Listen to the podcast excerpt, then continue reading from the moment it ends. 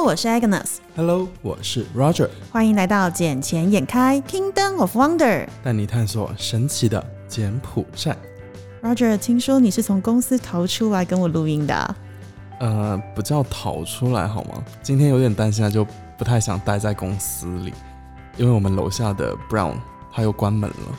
又关了？为什么？我我就觉得是不是又中了？不会这么惨吧？现在大家不是疫苗覆盖率还蛮高的，然后第三季的疫苗不是也从这个礼拜一开始都全面施打了吗？嗯，但你就算是施打了，它还是会中啊。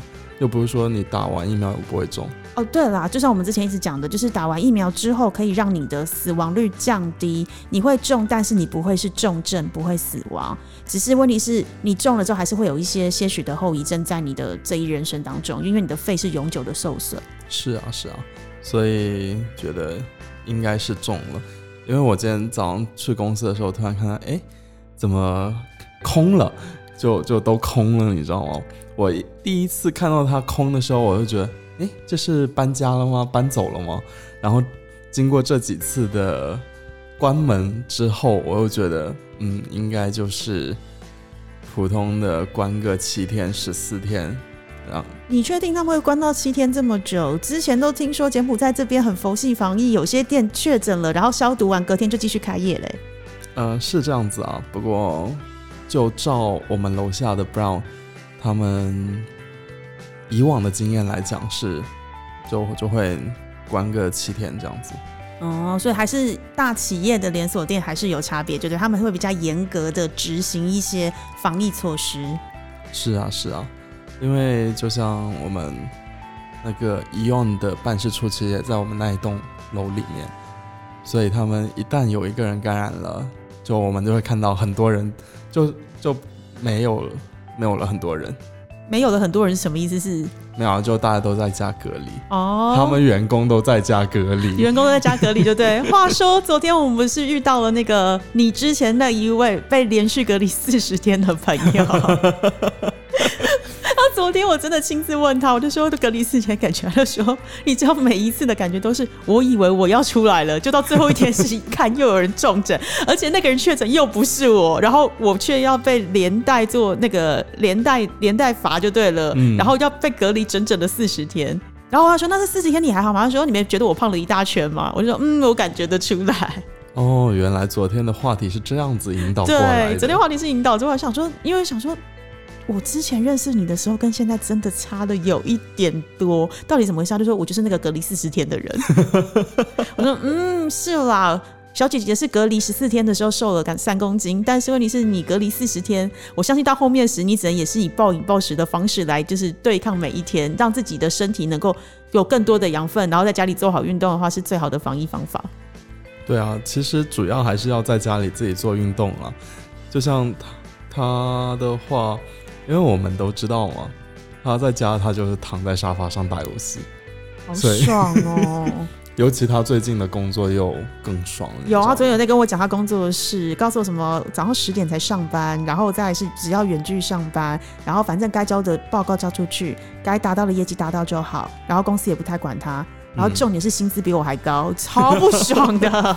你的薪资现在是嗯比较堪忧啊。我的薪资现在嗯这个就别提了，反正就是一个需要被解决的一个状况就对了。哎，可是话说我们刚刚讲到我之前隔离十四天，你有看今天的一个新闻吗？他今天 announce 出来，应该讲说我们昨天晚上就有收到消息了。对，从十月十八号开始。就是国家的那个隔离的政策要改变了，而且是一个蛮巨幅的改变。至少对我来讲，就是啊，怎么会这样？那你提前回来是不是一个错误的决定呢？我刚刚其实也在想这件事，不过后来想一想，因为我当初会在那个九月底的时候回来，是因为我的签证要到期，所以如果我现在配合了十月十八的这个新规定的话，我是进不来的，因为我我的签证到期，我就是进不来了嘛。不过你可以重新办签证吧。重新办也是要一个费用啊，嗯，而且这还是我的公司可能就不会像我这么短的时间内回来，对啊，因为毕竟随随时办都可以的嘛，而且隔离期又短。那我们是不是来跟大家讲一下，说这是这个新的政策到底是什么？为什么会让我这么的 shock，跟就哇的那种感觉？嗯，因为其实我才刚酒醒没有多久，没关系，这个的姐姐大佬，这个我来。好，他的新的政策呢，因为之前我们不是一直在讲沙河旅游计划，那沙河旅游计划就是讲说，哦，如果你到了政府的指定的隔离地点，比如说是西港啊，或者是显利的话，你只要在那边待七天，然后七天呢，你是可以出外去旅游的，但是呃，你不能离开那一个省份，直到你七天后确定你是没有问题的。然后你就可以自由的旅行，但这个的最重要前提是你必须要完整的施打完两剂的国际认可疫苗，就是 WHO 认可的疫苗，或是柬埔寨政府认可的疫苗才行。那现在柬埔寨呃境内大家施打的就呃不外乎就是国药啊、科兴啊、A Z，然后 Johnson Johnson 什么，对这些是比较大宗的。然后当然还有一些零星的什么印度的那些疫苗们，到时就要看看。柬埔寨这呃这个国家，他们定定出来，他认可的国际疫苗有哪一些？嗯，对，因为不好意思哦，像我们台湾，台湾就不承认国药跟科兴，I'm sorry。对，但是其他的疫苗，印度的也不承认啦。为什么？就但明明国际上 WHO 他们都认可嘞，而且国药是很早就拿到了，而且台湾有很多的台商在大陆其实都是打国药。这个我必须说，像我自己的表妹，她之前就是在大陆当记者嘛，然后现在呃期满了回台湾，她当时也是都打国药的疫苗，因为她说不打的话，每一次要去采访一些重要的官员，她都必须要拿出前三天的检验证明。她说，那我每天都在搓鼻子就好啦，我就搓不完，所以她就只好一定要去打针，打完针十四天之后，你就可以正常的到处旅游。然后他们你们会他们会有一个什么疫苗证明的 QR code 还是一个什么卡？我应反正该是有一个一个什么条码吧？对，反正就是一个一个码，就证明说你是一个已经接种完完整疫苗，然后哪一个厂牌的人。这样子的话，大家就会觉得哦，你现在目前是安全的。对，那柬埔寨这边的话呢，它现在是针对有几个不同的 level 的人来制定它的隔离方法。比如说，如果你是什么国家的代表团，或是是从海外的使团归回回来的高级政府官员的话，那这个隔离的期间就是由王国的政府来决定喽。但是如果你是国外的公务人员回国的官员的话，你就是隔离三天。那如果是外国的外交官，还有国际组织的官员，也是隔离三天。那如果你是专业的投资者、商务人士，或是有担保的受邀的专家，这个也是隔离三天。那最后一个部分呢，是比较多人遇到，就是普通的旅客。那普通旅客呢，不管你是柬埔寨人或是外国人，全部一律隔离七天。七天，不过七天也是比比之前减少了一半。对但是这个七天或者是这些有没有规定在当时所讲的，你必须要先在那个固定的省份，这个目前还没有再一步的说明。但是现在已经确定，就是一不同的 level 的人，就是会有不同的隔离期。然后最后一个呢，就是没有接种 COVID-19 疫苗的人，或是没有完整接种两剂的人呢，很抱歉，你还是一样要隔离十四天，就是按照原本的计划。对，那这个什么时候开始实施？从下个礼拜一十月十八号就开始实施了。这么快啊？对，我也觉得这次速度也有点快，因为之前一直只讲说沙河旅游计划是七天 for 游客嘛，但是这一个昨天晚上出来，今天新闻出来，然后礼拜一就执行，我想嗯也太快了吧？对啊，就很很多政策什么，感觉都好像没有落实下去。嗯，就嗯哎、而且今天又礼拜六了，礼拜六、明天礼拜天，一很多公务人员又不上班的，是啊，没错啊，然后你礼拜一就要执行，嗯，觉得哪里怪怪的。嗯，可是我觉得他这个真的是针对那些商务旅客，因为其实商务旅客不管是最近的新闻或是我们知道的状况的话，柬埔寨这边不是前一阵子《卡麦 Times》上面有特别一个新闻是 CBRE 这边很大很大的呃地产研究的，嗯，对他们就发了一份报告出来，告诉你说，因为少了外国的投资者跟外国的商务人士进来，导致金边这边的很多开发案都延迟开发或决定迟延交屋，然后甚至于就是租金的部分也是有一定幅度的下降。其实租金幅度有下降吗？有就很难看到，因为像我们这几天，就你最近不是也在看房吗？对啊，那你觉得它有下降吗？价格好像都还是一样高高在上呀。没有，我觉得我跟你反而是持不同的观念的。我持的不同的观念是，CBRE 说这边的那个什么价格，比如说我要买房的价格只跌了一点八到三个 percent，但是租屋的市场是大概跌了五点六到七点八个 percent。它是逐季下降的，等于是第三季比前一季又跌了大概差不多五趴五个 percent 到七个 percent 左右。可是我的看法不是这样，因为我深圳实际去找了房子，跟寻了一堆就是 Booking Home Movie 这一块的那个房价，你会发现大家会有三种不同类型的。第一种类型是什么？第一种类型就是。呃，我原本是一个 service apartment，因为我几乎都看 service apartment 了。因为对于我要上班的人，我其实真的没有多余的时间去做清洁的工作。那如果能够有一个住 service apartment 的话，我会觉得回家会比较舒服一点点。尤其是当你的房间是干净的，然后地板是干净，就觉得心情会特别的好，工作起来就会特别的卖力呢。是啊，对。然后比如说像我去找了几间 service 呃 service apartment 的，像我自己住的那一间，现在的 promotion price 是原本定价的五折。哦，有打到五折。对，原本定价的五折。可是因为我现在做那个 service apartment，当然会有一些它的缺点在，比如说隔音不是那么的好，那或者是说呃，可能它的一些 facilities 是不能被使用的，因为它管理的比较严格，所以也会造成有一些的原本租户他们会考虑要搬家的问题。对。然后甚至有另外一间是我自己很喜欢的，在诺罗登上面，然后它现在。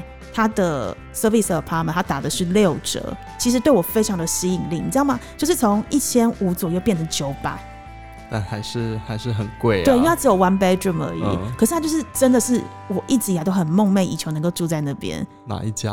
不好不好说，在诺罗登上面，在诺罗登上面，可是它就是打了六折的这个价格给我。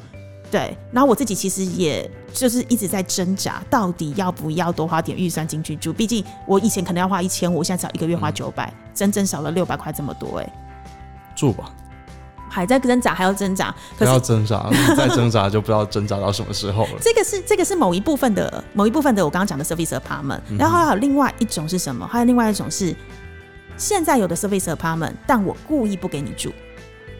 哦，还有这样子的 apartment，有，其中有一间，这间我就不要特别讲名字，但是这一间它限定国籍，因为我之前就觉得很奇怪，这间我也是我之前就有去看过，然后我觉得还不错，然后格局也很方正，鞋柜很大，你知道，就是鞋柜非常之重要，然后它的格局真的很方正，然后你就觉得动线很流畅，我也很喜欢，它原本的价格是一千四百六十块一个月。然后一周打扫两次啦，两次的洗衣服务啊，然后还有剩下的什么更换床单这些的基本的。但是它现在的价格，我看完之后我询问他，然后他告诉我说他愿意给我的价格是一千三百六，我就说少了一百，我就少了一百。然后他就说我们少了一百的原因是因为我帮你把，因为我刚刚他我有跟他讲我的一个预算嘛，他就说我们少一百的原因是因为我们把每周两次的打扫变成一次，每周两次的洗衣服务变成一次，所以一个月少了一百。我就说。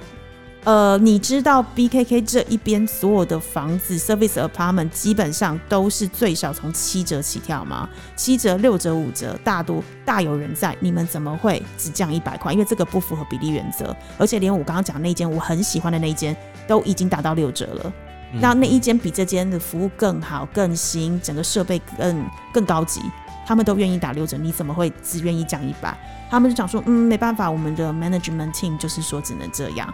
后来我昨天才知道为什么，是因为他只租给限定国籍的人，只要不是他那个限定国籍的人，一律不租，所以他宁愿把价格维持在那边，让你知难而退，让你觉得说，哇，这个价格不符合比例原则，我不要你太贵了，所以我要去转租别的地方。有有点贱哎，我觉得这是那个国家人的伪善啦，我自己这么觉得啦，就是。讲的是说哦，不好意思，因为我们真的降不下来，不是因为我他妈的我不想租给你们这些其他国家的人。但我觉得这样子的话，有很多嗯，他会有很多空房间吧。他宁愿啊，因为对于当初买的那些，他们现在是包管代租，所以当对于那些业主而言，他人也不在这，那他顶多就只是少一些租金收益而已，但是他就宁愿维持他的品质。但是他也有非常有可能吸引到，就是那一整栋都是他们那个国家的人，也也是也是也是好了，只能祝他们成功吧。就只能对对就伪 呃不错啊，东西好吃，但是有点伪善。我自己个人觉得这样子的这这经营型销方式是有点伪善的。然后还有第三种状况，就是新的建筑物，对，最近起了好多新的 apartment 呢、对，新的 apartment。所以刚刚讲 CPR 说很多的什么都延迟交屋，我觉得还好。最近交屋的其实还蛮多的，越越来越多的太子也最近在交啦、啊 b k k One 里面也是很多在交屋啊。因为在不交，当初买的那些业主已经快要跳脚了，因为很多的合约他们当初都打的是，我没有交屋的话，我不会给你那个每一年的那个 return 回去。嗯那那些业主可能都已经买了两年、三年，甚至更久的时间，那他们就一直在等，因为其实他们做这件事情买购物的时候，他们是为了投报率，对，他不是自住嘛，他在海外，我来投资海外的房地产市场，不无非就是这边的高投报率，那而且还有高承租率。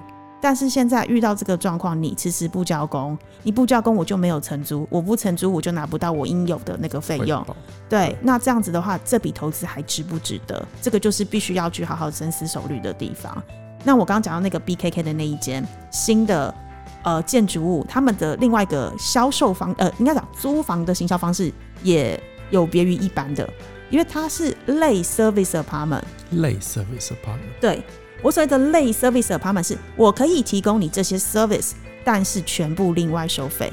嗯，就是比如说 WiFi 收你多少钱、啊？，对，WiFi 哦打扫，天对 WiFi 啊打扫啊，然后跟那个什么呃 WiFi 打扫，还有另外是 Cable TV。而且真的是你不能只选择你要的，比如说像我自己，我可能不看 Cable TV 嘛，因为嗯我自己太习惯用网络，对然后去呃投到电影电视上看，或者是说现在的电视都是 Smart TV，它可以直接连上网，我们可以选择我们要看的节目。那很多很多的新闻台其实现在都是线上直播，是啊，我也不需要再去透过 cable 再来看这些东西，所以我只要有手机有网络就行。嗯，那打扫就看见仁见智，有些人喜欢自己扫，觉得比较干净；有些人还是希望仰赖就是这样的 service。但是很抱歉，它是包套行程哦，你不能只能择一哦，它就是 option one、option two、option three、three，你自己选择你要哪一个。差别就是打扫几次的问题。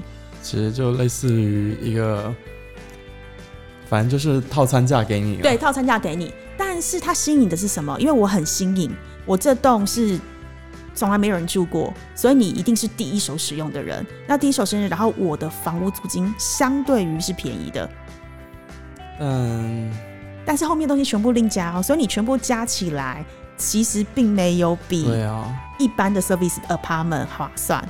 而且新的房子的话，嗯，不知道欸，我总觉得那种刚装修好，嗯然后住进去对身体不太好。因为什么有一些什么甲甲醛醛没有完全的挥发，对，而且那一栋我自己很喜欢，因为它就是很纽约 loft 风。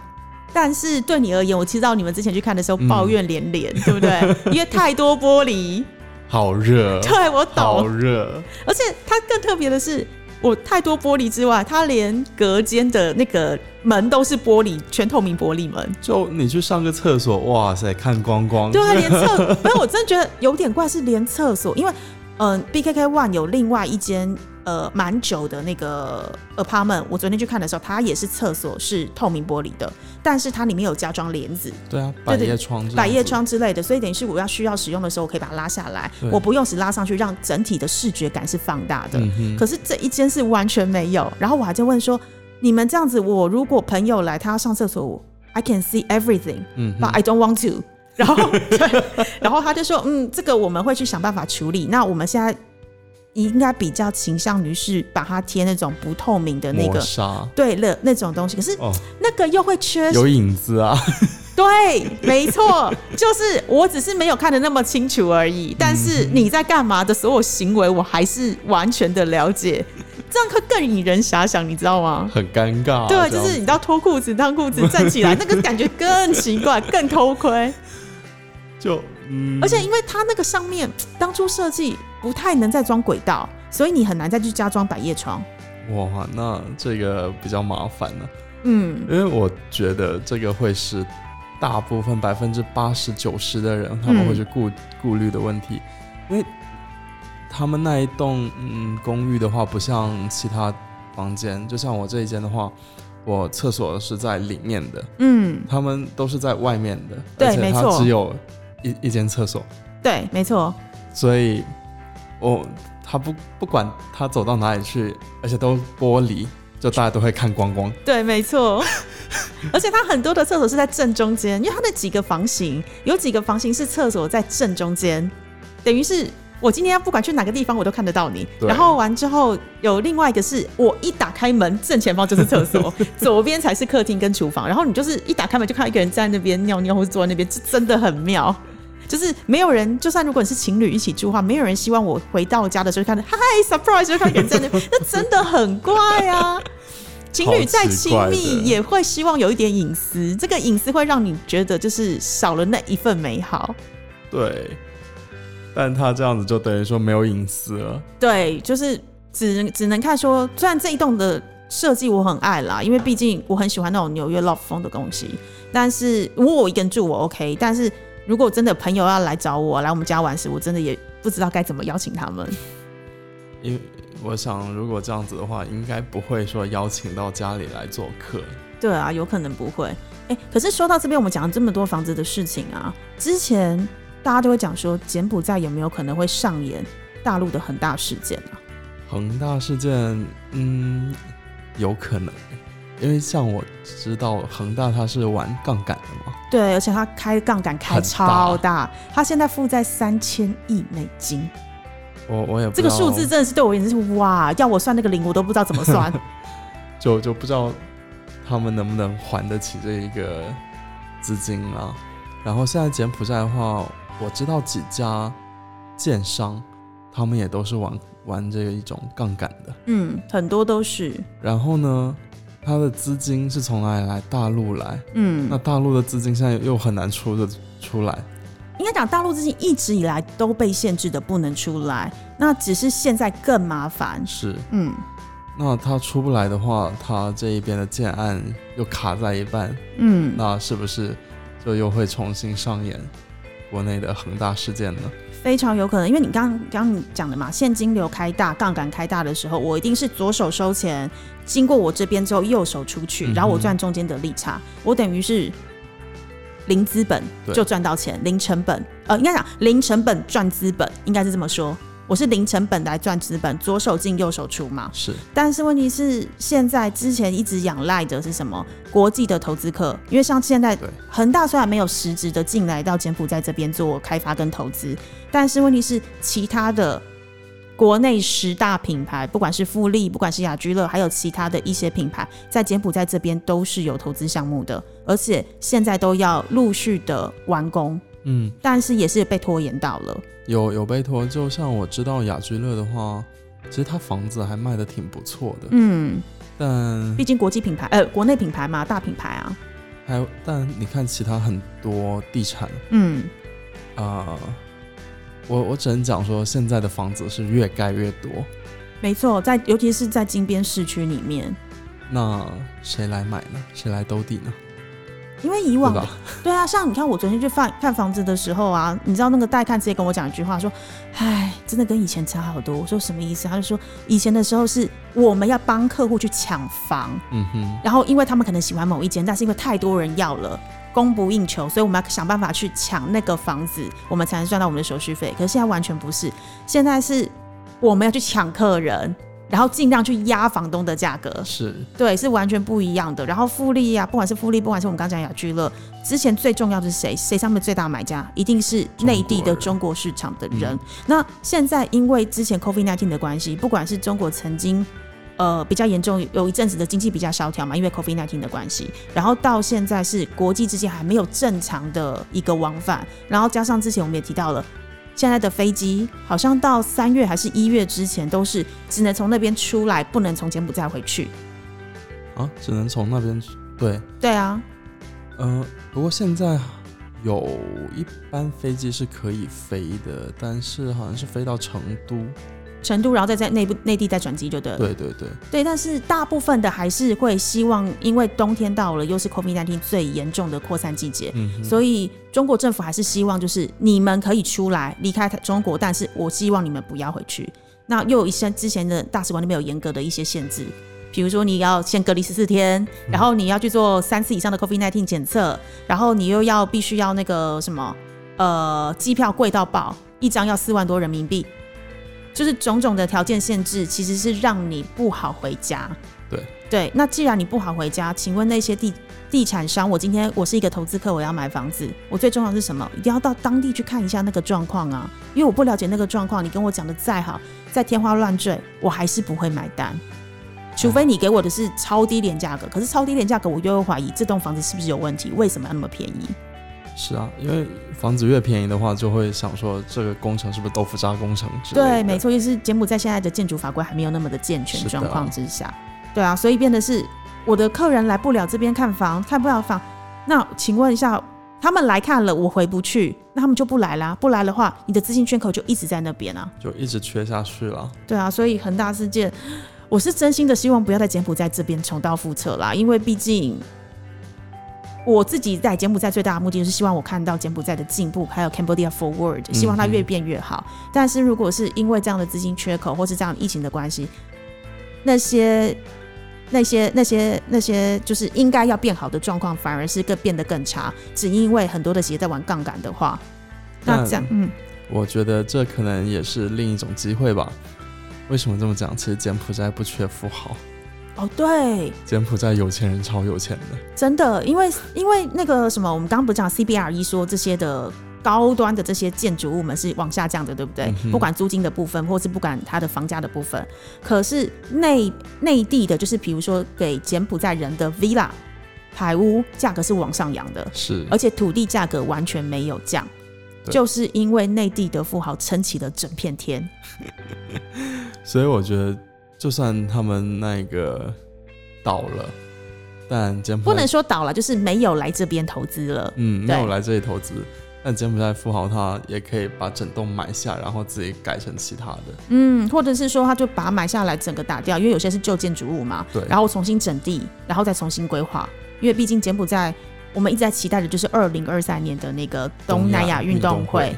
对，那现在如果我们的国境现在是十月十八要开始逐步的开放，甚至到未来可能就是真的连隔离都不需要隔离的状况的话，经济是有可能非常再快速的起飞一次。那你看，我们 GDP 从之前的每一年平均有七趴，到到现在之前年初的时候说四，然后年终的时候说二，现在只剩一。那万一真的很严峻。对，那如果万一到时候是整个可以趁势起飞的时候，其实现在其实是相对进场好时机。就比较好抄底啊。对，好抄底是真的，嗯因为大家有些人撑不住，就是他赶快抛售了。对所以很多人他们都会趁着这个疫情的时候备好资金，嗯，然后因为像我知道有挺多人是就把资金备在手里，然后抄底抄了一盘，真假都是当地人吗？嗯，当地人抄了一波。他们怎么样有这么多钱？我也好羡慕哦。他们当时就想说是要换成资产呢，还是嗯留现金在手？然后我给到他们建议就是，嗯，疫情嘛，就也就乱世嘛。乱世的话，你总有一些钱在身上会好一些，而且之后肯定有人会撑不住嘛。嗯而且撑不住的话重点是柬埔寨是拿美金，对这才是重点，他没有换汇问题。一点问题都没有。，然后你趁着这一波时间抄一波，那不就赚了？一定的啊，因为我嗯就是看你什么时候撑不下去，就是其实现在这个世界就是你撑不下，看你谁撑得久，嗯，谁的本厚。我只要本够厚，我撑得久，我就可以称霸为王。就就像我觉得就像我住的这间房间一样，嗯，嗯，我我就认为说你可以给我降，然后我就半半折就谈下来了。对啊，我现在其实因为我们现在在这个 Roger 新的房间的客厅这边录音，然后我自己看我自己其实还蛮喜欢的，而且它又是一个 hotel 加 service apartment，四星级酒店，谢对，谢。四星酒店。然后刚刚来之前呢，Roger 还特别请他整个打扫一遍，所以现在是香喷喷的状态。然后房间非常之干净，我必须讲他打扫的比我现在住的 service apartment 还要干净，而且因为毕竟他是酒店嘛。对啊而且他更有经验。而且昨晚怎么样的情况你也不不知道，对，，昨晚根本是 一一片狼一片藉。狼藉，真的，酒地上一堆啦，然后或者是那个什么东西。呃，那个食物的食物的残渣，超恐怖的，好不好？哎，昨天我们好像没有点海鲜哦，哦，还好没有点，如果你嗯点海鲜，都会很臭。是吗？对，哎呀，但柬埔寨其实它有一个地方比较，就专门产海鲜的。哪里哪里？呃，你上次去了贡布对吧？对我之前去年的时候我有去过贡布，其实你为什么当时你应该再往下开一点，就到白马，我们贡布离白马多远？因为我之前一直听，近。我之前一直听到白马，可是我一直没有去白马差不多开始贡布过去差不多半小时吧。啊，这么近啊！对啊，就就真的很近。然后白马那一边的话，嗯，它的特色就是海鲜，螃蟹。蓝蟹对不对？什么蓝脚蟹？我有大概看了一下，就是什么螃蟹的脚脚是蓝色的。呃，具具体是怎么样的，我就不太清楚，因为我也不不不吃。对对，你你素食主义者，你不吃肉的 虽虽然我会给你们介绍，但嗯，我就在这里看看就好。也是不。过那个雕像就有在白马，它有一一座雕像是就就雕了一只螃蟹在那里，哎，不是还有一匹马吗？也也有马，它嗯它的螃蟹是在海海那一边我就还没有去过，因为我只我每次查什么资料啊，白马的时候，就只看到一匹马在那。啊，尤其是我不是前几天又 PO 了一个在我们的 FB 上面，嗯就是讲说白马它是全柬埔寨唯一，也是讲应该讲第一个完全除雷的城市的省份。因为他是，而且他是他以前是他以前是他以前是贡布省的一个市，对贡布省白马市，但是他现在独立变成一个省。我觉得挺神奇的。就白马其实是很小的一个地对，方因为，它是全柬埔寨最小的一个省，也就只有差不多多少公里啊？好像也就三百三十十六平方公里，啊。然后人口只有四万零两百八十人，这么的小。嗯，对。但那一边的风情啊，什么是很好的，尤其像而且它有一个国家公园呢，什么白马国家公园。呃那个现在在弄，哦，现在还在弄，还没有真正的落实就对了。对因为像之前柬埔寨人很喜欢周末去呃西港，嗯，但西港后面不是又太多中国人了吗？对。然后又有太多赌场，所以他们就不是很想过去那一边，尤其西港的物价又飞涨，一般嗯，所以他们就改到了白马，不就是贡贡布，嗯，贡布白马那一块啊、嗯因为白马离海边比较近，它也有海滩，嗯。嗯然后大家都会周末去那边吃吃海鲜啊，吹吹海风啊，然后下海玩一玩，然后晚上的时候这样子再回到金边。它是不是对面有还有一个什么富国岛还是什么岛之类的？它那一边有很多岛，因为富国岛的话，其实现在按照国家规定的话是把富国岛呃归到属于越南那一边，但其实它离柬埔寨才是最近的，对啊，因为它感觉看地图上就是一点点的海岸距离而已啊就很。近。可是你说富国岛是属于越南的指呃领土领土就对了。是，嗯但这个的话现在还在有纷争嘛，嗯，还没有说最终决定。然后其实白马那边附近有好多岛屿，像兔子岛啊，有什么兔岛？对，其实兔岛上面很好看，然后还有反正很多有十来座岛，像大家最熟知的就是兔岛了，因为兔岛上面旅游资源很丰富。然后其他小岛的话，嗯，有有一些富豪他有把岛屿买下来，建私人岛屿就对了。是的，哦，感觉得好像。我上次应该要去的，因为我上次真的是跟朋友我们开车去到贡布，嗯然后我们那天主要是也是为了考察啦，考察一下贡布这边的，然后顺便去度个假。然后我那天就呃，我们是在贡布里面吃海鲜，我记得应该没有开到白马，就贡布里面，然后我们是吃一些那个，比如说我们知道那种大头虾，嗯哼，对，然后还有吃一些什么贝类的扇贝的东西，然后我们还有在那个传统市场里。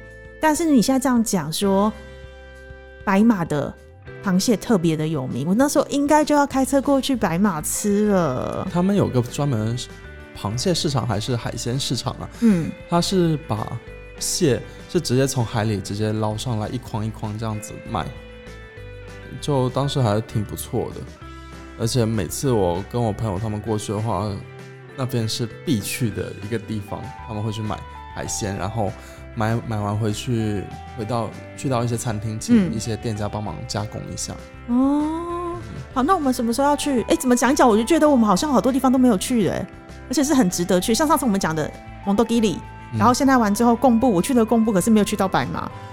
其实我觉得要去什么时候都可以去啊。要看你什么时候放假，毕竟你是唯一有车的人呢。我们要仰赖你的车，而且现在的路应该好很多了哈，因为我们那时候去的时候是呃，也是前年诶、前年底的事情，所以我们那时候是要接四从四号路走嘛，但是四号路特别特别的颠簸，所以我记得我们还从四号先接回三号，然后再去走四十一号小路吧，如果没记错，然后再接回再接回那个四号路回来。啊，你们是四号路去贡布，不是三号路吗？哦，对不起对不起，三号路三号路，四号路是去西港对不对？对啊，对对，啊，三号路，我们三号先接四号，四号又怎么接回四十一，四十一又接回三号。嗯嗯。对对对，因为那个时候三号路还在修，现在三号路已经修的差不多了。嗯，所以等于车程时间会更简短，因为我们那时候开了差不多四个多小时。